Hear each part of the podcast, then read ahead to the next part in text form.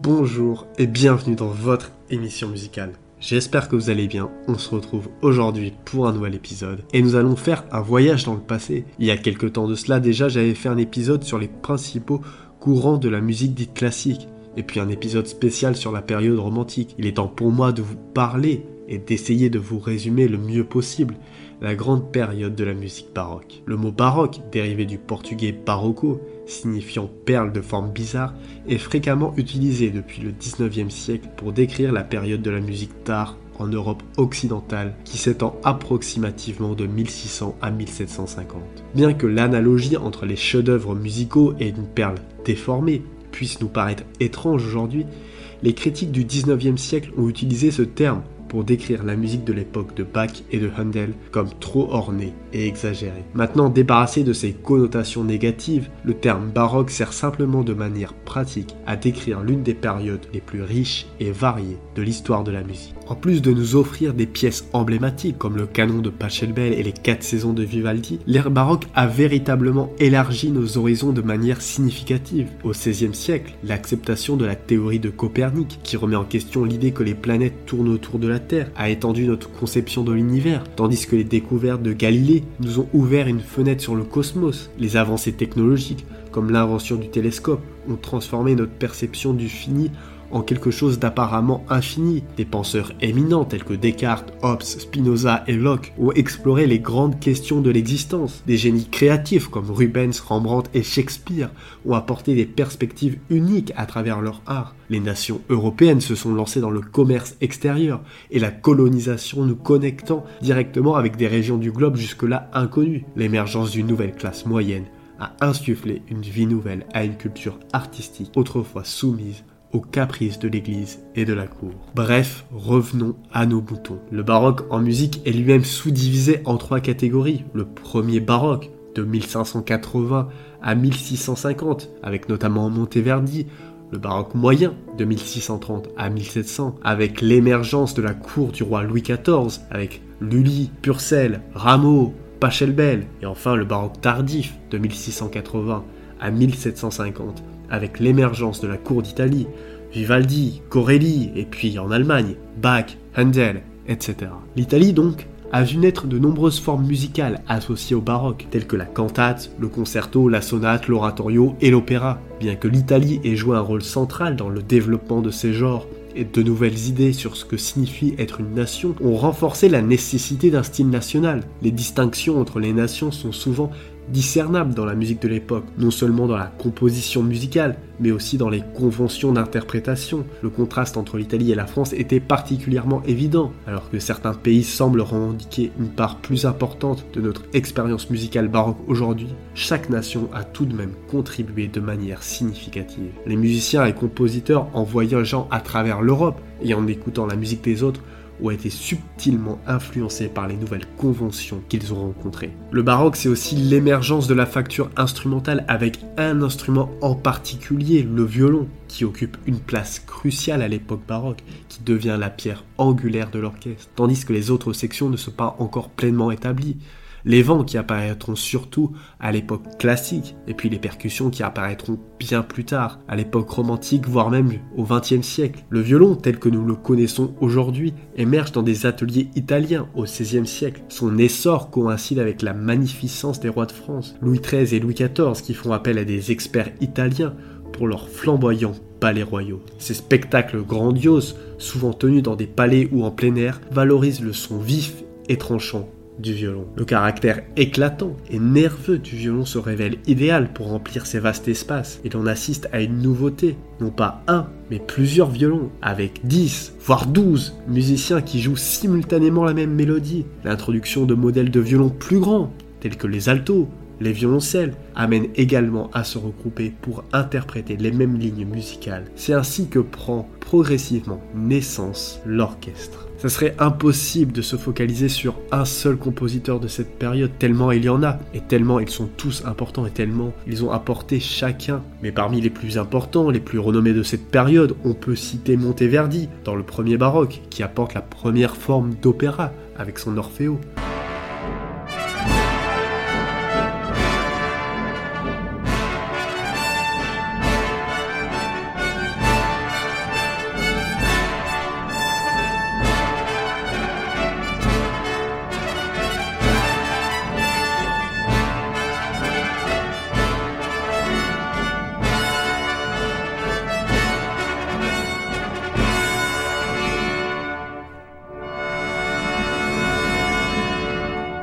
Corelli, qui va aider au développement de violon et qui va inspirer plus tard Vivaldi, la superstar, et puis Scarlatti, qui a contribué énormément au développement du clavecin avec ses nombreuses sonates.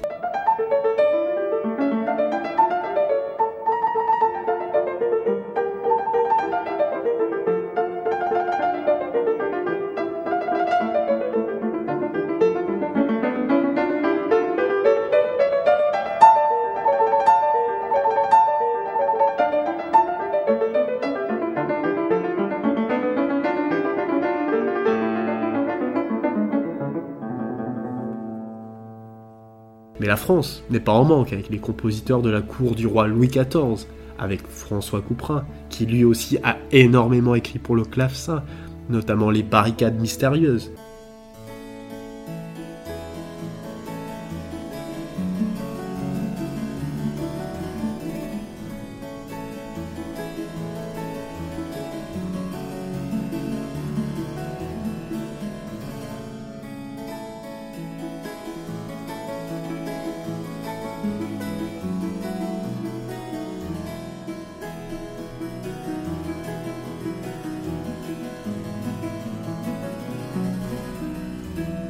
Lully, avec son best-seller, si je puis dire, La marche pour la cérémonie des Turcs. Lully, c'est aussi celui qui va populariser les ouvertures de ballets et d'opéra à la française, c'est-à-dire une ouverture qui commence avec des rythmes surpiqués, assez lents, magistral, pour ensuite devenir un allegro brillant sous la forme d'une fugato.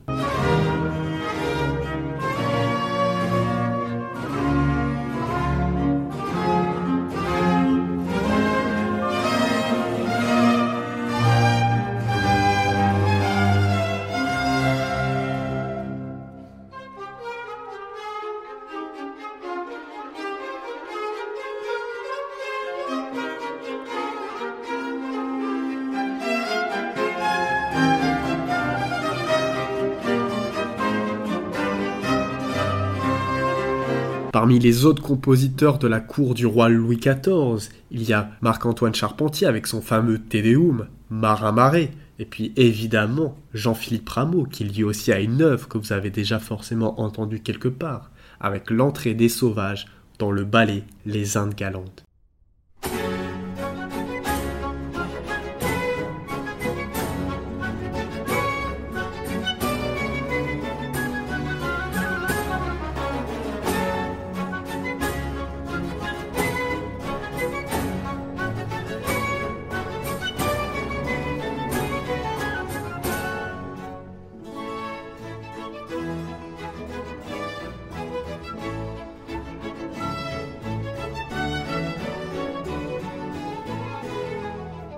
L'Allemagne n'est pas en reste avec Handel et sa Water Music, puis Bach, qu'on ne présente plus tellement son génie immense, son œuvre considérable, notamment plus de 300 cantates qui puisent leur inspiration dans des thèmes allemands.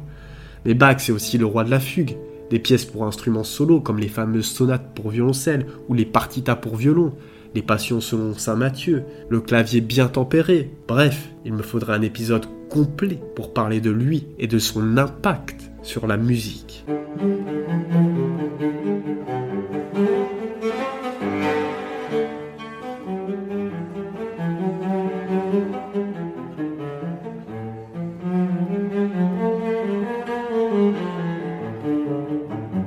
Puis enfin, l'autre dernier grand pays européen, c'est l'Angleterre qui n'est pas en manque, avec le compositeur Henry Purcell, avec ses nombreux opéras, mais surtout celui que le grand public connaît, le roi Arthur, avec l'air du froid.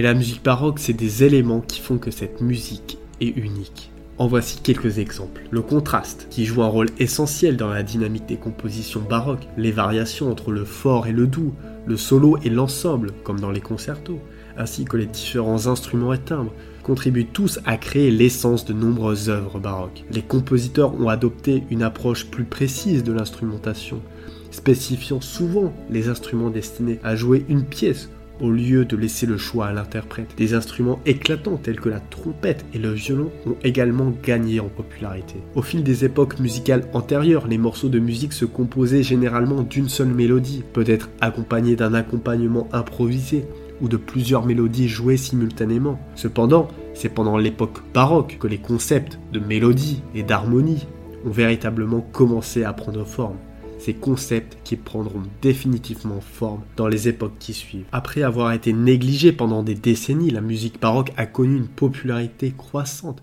au cours des 50 dernières années. Dans le cadre de cet intérêt renouvelé, des chercheurs et des musiciens ont investi d'innombrables heures pour comprendre comment la musique résonnait au XVIIe et au XVIIIe siècle pour les auditeurs de l'époque. Bien qu'il soit Impossible de recréer avec précision un concert de cette période, leur travail a relevé plusieurs différences majeures entre les ensembles baroques et les ensembles modernes. Le diapason.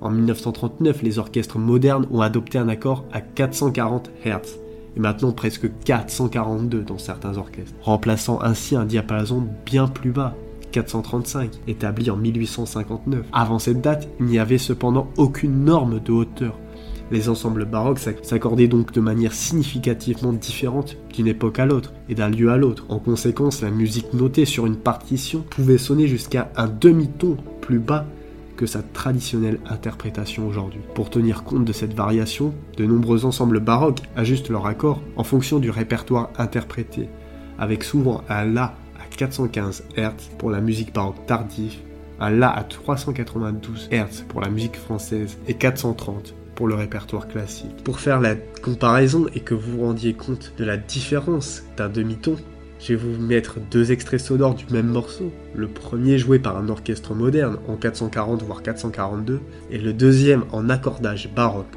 c'est-à-dire en 415 Hz